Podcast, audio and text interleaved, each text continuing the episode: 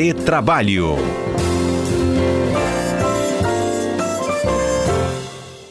Começando o nosso retrabalho, dando bom dia para eles, Alberto Nemer, Cássio Moro, bom dia para vocês. Bom dia, Patrícia, bom dia, Cássio, e bom dia aos queridos ouvintes da CBN Vitória. E mesma coisa, bom dia, bom dia ouvintes, bom dia Alberto e bom dia Patrícia, tudo bem? Tudo certinho.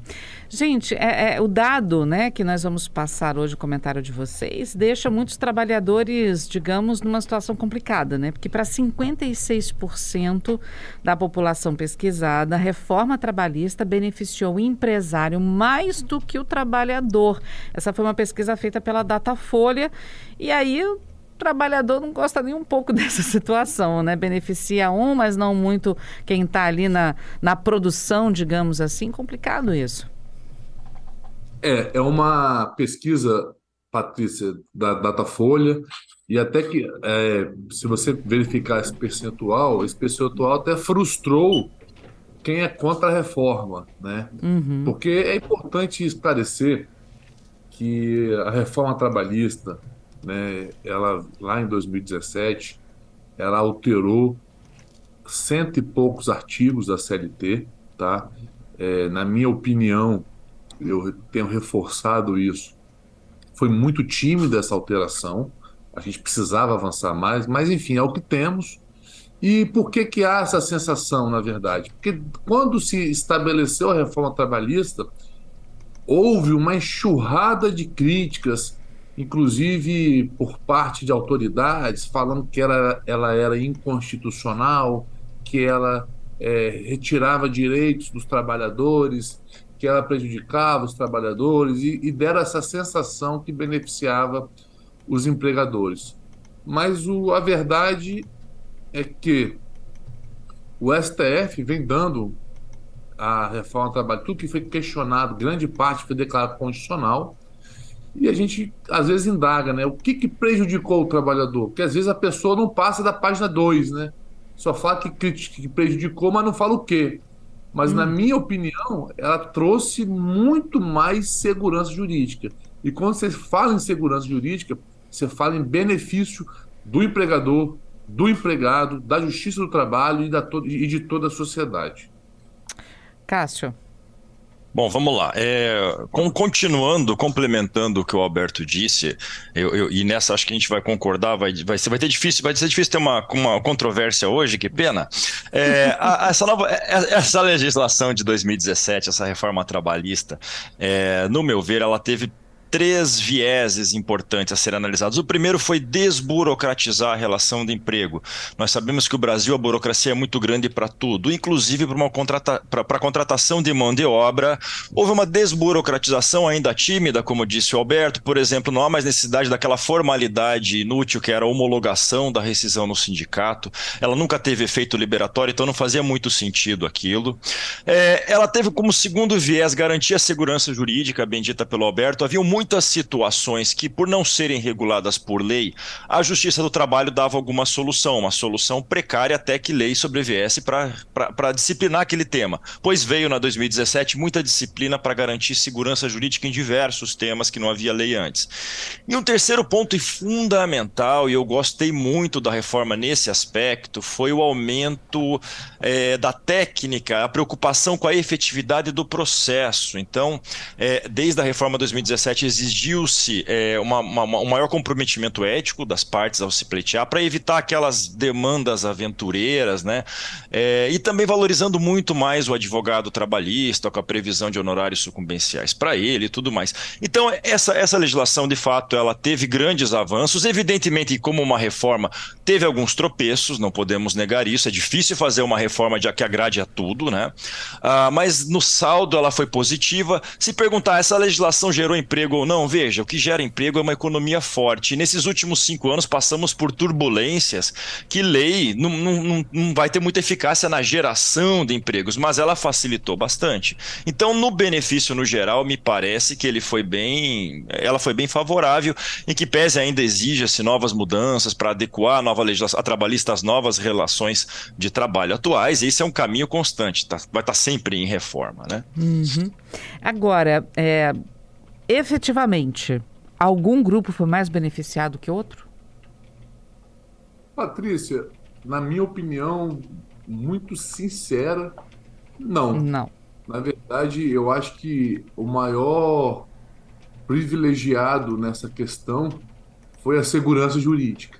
Né? É, a gente tendo segurança, tendo as regras mais claras e também é, ajustando o ativismo judicial da Justiça do Trabalho. Então, quem ganhou com a reforma trabalhista, na minha opinião, foi a própria democracia e a sociedade. Cássio, para você. É, é isso mesmo. É claro que é, essa reforma, como, como uma reforma estrutural grande, assim, embora não tenha mudado a CLT ainda, aquele perfil lá de 1940, ela trouxe umas mudanças que tiraram muita gente de uma zona de conforto, né? Sindicatos saindo da zona de conforto de receber é, é, é um, financiamento é, impositivo, que os trabalhadores eram obrigados a contribuir, então eles tiveram que se adequar, encontrar formas de, de sustento com a afiliação de novos trabalhadores. Enfim, saiu sim muita gente da zona de conforto, mas aumentou a negociação entre as partes. Então, é, alguma zona de conforto para os trabalhadores mais bem remunerados que em tese nem seriam os grandes destinatários da CLT, aqueles que recebem segundo a lei, acho que isso ela, ela, errou um pouquinho. É, aqueles que recebem acima de, dois, do, de duas vezes o teto da, da, da, Previdência, eles têm um poder negocial maior e, e, e não são tratados como trabalhadores é, mais simples, sem possibilidade de negociar, então saíram da zona de conforto também. Mas, no geral, essa lei está bem mais atualizada com o mercado de hoje. Uhum. Ouvinte Fernando conosco, dizendo: olha, um dos objetivos da reforma trabalhista foi enfraquecer o papel dos sindicatos. E aí? Cássio. Bom, Começando por mim, então eu acho que essa é uma sinuca de bico. Porque ao mesmo tempo em que essa legislação ela deu mais poder negocial para os sindicatos, o que significa aumentar a própria negociação privada entre as partes, ela tirou uma zona de conforto pavorosa de antigamente, que era o imposto sindical, aquela contribuição sindical obrigatória. Né? Uh, acho que ela podia ter ido mais fazendo uma reforma estrutural nos sindicatos. Evaristo de Moraes Filho foi um dos grandes sindicalistas históricos, falava que esse sistema que foi adotado em 1940, que veio lá do, do, do, direito é, italiano ditatorial, já falava que era um sindicato de assembleias vazias e bolsos cheios. Então acabou-se os bolsos cheios, né? É, porque todo, todo trabalhador até 2017 era obrigado a dar um dia de trabalho dele para o sindicato, sendo filiado ou não. Isso trouxe um rompimento numa, no, no, sistema de arrecadação sindical. Entretanto, os sindicatos eles têm mais possibilidade de negociar agora do que antes. Uhum. Nemer. É importante esclarecer para os ouvintes, Patrícia, que a reforma trabalhista ela acabou com o imposto sindical, tanto para os sindicatos de empregados quanto de empregadores. E, e, e, é importante também relembrar ou esclarecer que quase ninguém sabe que a, quem liderou, quem iniciou esse assunto de acabar com o imposto sindical foi a própria CUT. É uma bandeira antiga da CUT de acabar com o imposto sindical. Aí a pergunta do ouvinte: ah, enfraqueceu o sindicato por conta do, do fim do imposto sindical? Os sindicatos sérios, os sindicatos que realmente representam efetivamente os seus representados, não tiveram, não tiveram muito abalo. Souberam criar outras fontes de rendas. Por quê? Porque prestam um serviço sindical verdadeiro. Agora, aqueles sindicatos que existiam apenas para receber imposto sindical e eventualmente dar estabilidade para os seus dirigentes, esses realmente tiveram dificuldade de sobreviver. Mas um dado interessante que está disponível no Google, Patrícia, é que o número de sindicatos aumentaram de 2017 para cá, não diminuiu não, tá? E eu queria aproveitar, se você me permitir, um ouvinte aqui, o André Muroni, que é um grande amigo, me pediu a perguntar que tipo de segurança jurídica trouxe a reforma trabalhista. Então é importante esclarecer, por exemplo, ela trouxe segurança jurídica na, na relação do empregador com o empregado para se estabelecer o teletrabalho, que não existia. Não existia o teletrabalho em legislação. Então ela trouxe, ela trouxe a possibilidade de negociação individual, deu voz ao trabalhador para negociar algumas coisas, tais como é, banco de horas. trouxe outras questões em relação à, à própria justiça do trabalho, botando um freio no ativismo judicial. O que é o ativismo judicial? É quando a justiça, seja ela qual for, e aqui estamos falando do trabalho de forma muito respeitosa, tem um, passa a querer legislar, criar normas. E não é para isso que serve. A justiça do trabalho serve para aplicar as normas existentes. Uhum. Então, uma da, segue alguns exemplos de segurança jurídica. É, só, só complementando isso, eu acabei de lançar um livro sobre ativismo e os limites do ativismo. O judiciário acaba tendo que criar normas quando não existem, né? Ele tem que regular, mas essa é uma situação precária até que venha a legislação. E 2017 aconteceu isso. A legislação acabou trazendo sistemas para lei, para garantir, para dar a segurança jurídica, como o ouvinte é, perguntou. Então, muitos temas que eram pacificados por súmula do TST, que poderiam mudar a qualquer momento, foram estanques, da, a lei chegou e falou: ó, agora vai ser assim. Pronto, está resolvido o tema. É, e quanto aos sindicatos, há ainda muito mais coisa para se romper. Né? Nós temos ainda uma unicidade sindical em termos de localização, só pode ter um sindicato da categoria por, por cidade, e só pode ter sindicatos por categorias econômicas, então isso limita muito a atuação, a liberdade dos trabalhadores em escolher seus representantes. Então há muito a ser feito ainda para uma reforma efetiva dos sindicatos, até porque, Patrícia e ouvintes, me parece parece que o futuro do direito do trabalho está atrelado à capacidade do sindicato representar seus trabalhadores, porque legislação não dá conta. Nós temos uma legislação seletista de 1940 que ela é totalmente descompassada com grande parte das contratações de trabalhadores do dia de hoje. E legislação, por melhor que seja o, legislativo, e nem sempre o L, não dá conta das mudanças sociais tão rápido e tão atento às necessidades específicas quanto um sindicato que está ali do lado do seu trabalhador. Uhum. Então, sim, há necessidade de mais reforma sindical para que os sindicatos assumam o protagonismo protagonismo na elaboração de regras contratuais dos trabalhadores. E falo isso tanto de sindicatos de empresa, de trabalhadores, quanto sindicatos de empresa também.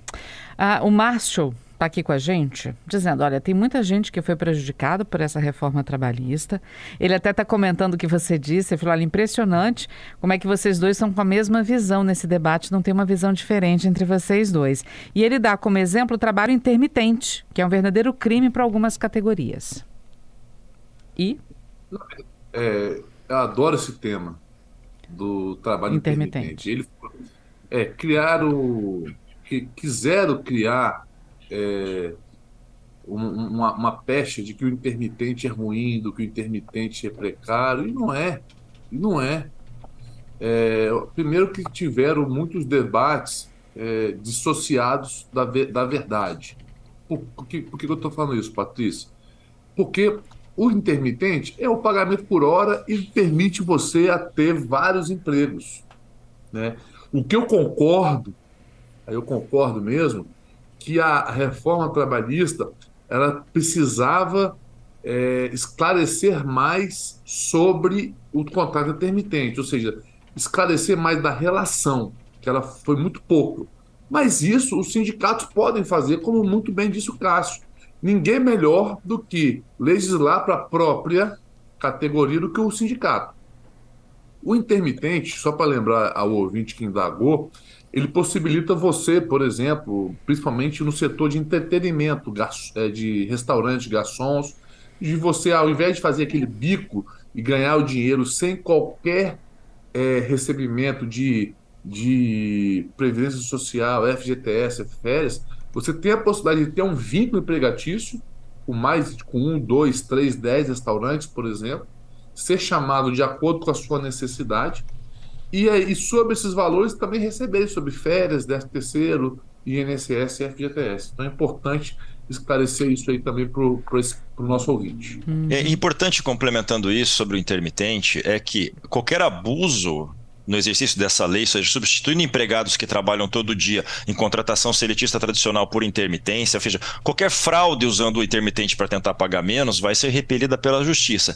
E existem, como disse o Alberto, existem muitas categorias, e é para isso que ele foi destinado, para trazer para a formalidade algumas categorias que jamais tiveram sequer uma carteira de trabalho assinada ou qualquer direito garantido. Um exemplo é o Chapa, de empresas de logística para carga e descarga.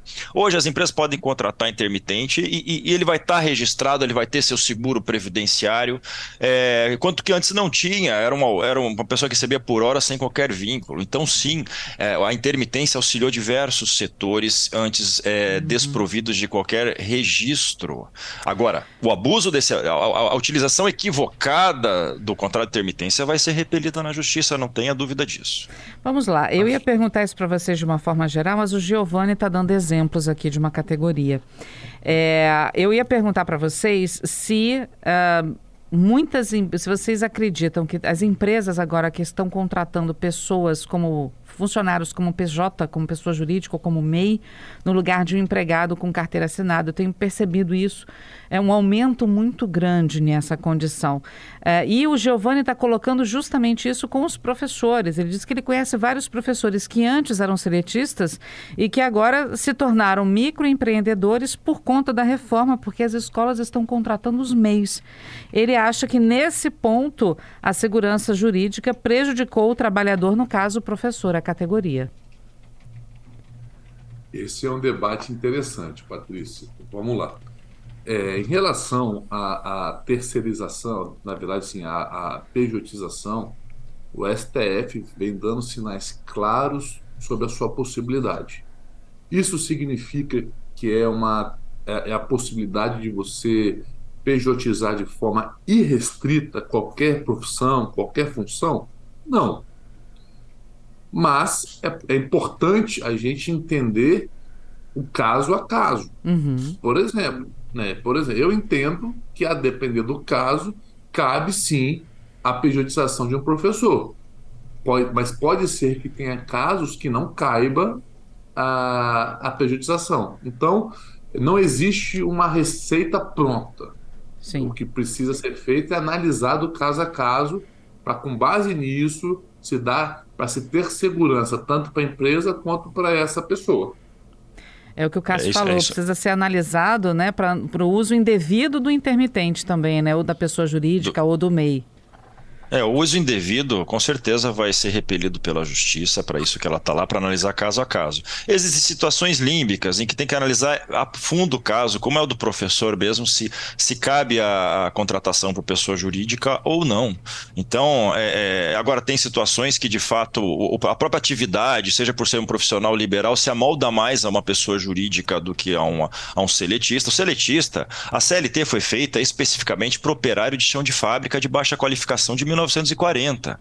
É, então ela não se adequa a todos os trabalhos possíveis. E nem sempre, não é porque ela tem benefícios ali, como, F, como o FGTS, que para mim não é um benefício, mas um empréstimo compulsório, ou alguma coisa assim, que vai ter uma garantia maior. Né? É bom lembrar também que a pessoa com, C, com, com, com carteira de trabalho assinada, ela vai pagar muito mais tributo do que uma pessoa jurídica. Então a renda para na prática no dia a dia vai ser inferior. Então depende muito do caso. Quanto mais a pessoa ganha, quanto mais qualificada ela é, menos interessante é ter a carteira de trabalho assinada. Uhum. Olha só, o Marcos Vinícius está aqui. Olha, toda essa reforma trabalhista foi feita, foi criada para gerar mais empregos. Então, onde é que estão os empregos criados? Ou estão colocando os empregos como as pessoas que criam as suas empresas, os MEIs, por exemplo?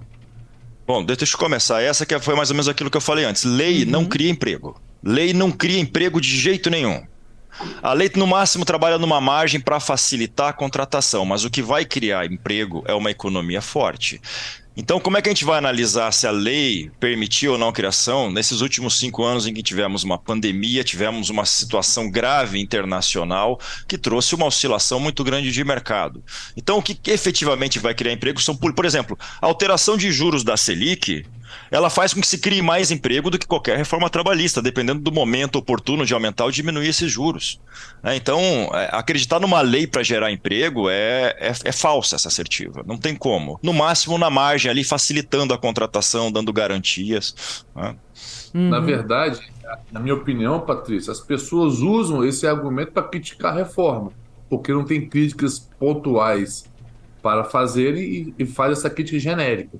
Se, é. se lei gerasse emprego, bastaria uma lei no país, né? Todo mundo tem emprego. Aí não bastaria mais de nenhuma outra, né? Exatamente. É como bem disse o Cássio, a, a, consequência de geração de emprego é uma economia forte. A lei pode eventualmente ajudar numa segurança jurídica para que a pessoa possa empreender.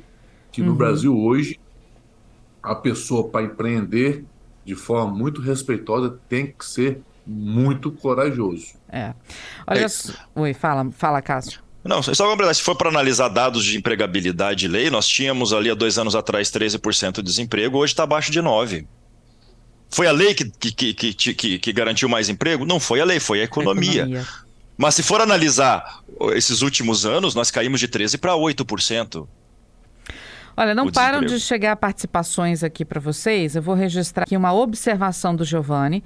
Ele diz sobre os sindicatos: agora os sindicatos têm que trabalhar para o trabalhador ao invés de interesses políticos partidários. E o Robson aqui dizendo que é professor de legislação trabalhista. Quanto ao trabalho intermitente, pense no trabalho dos quiosques em Guarapari, por exemplo, nos músicos de banda que só trabalham nos finais de semana e outras categorias. Antes eles não eram registrados. Hoje não há motivo para isso. Eles são amparados pela legislação previdenciária e quem proporcionou isso foi o tipo de contrato, no caso do intermitente. A observação aqui do Robson. Uh, eu acho que a gente vai ter que continuar nesse assunto depois, viu, meninos? Porque chegam outras participações Vamos. aqui para vocês também. Vamos combinar quinta-feira que vem a gente continua falando disso? Com certeza. Fechado. Fechado. Beleza. E só, para só, só complementar os dois, obrigado, professor Robson, perfeita colocação. E Giovanni, perfeito na sua colocação contra o sindicato. Vale também para o trabalhador, se sindicalize, faça parte do sindicato, seja, faça o sindicato ficar mais democrático para lutar pelos seus interesses. Show. Alguma observação, Nemer? É exatamente isso, Patrícia, agradecer a participação efetiva dos nossos ouvintes do Retrabalho, deixar um abraço para você um abraço para o Cássio, para os nossos ouvintes e para mais um ouvinte que, tá, que mandou mensagem aqui pelo WhatsApp, que é o amigo Carlos Eduardo Lírio. Um forte abraço, meu amigo. Obrigada, viu, Nemer? Obrigada, viu, Cássio? Até quinta que vem. Até, tchau, tchau. Tchau, tchau.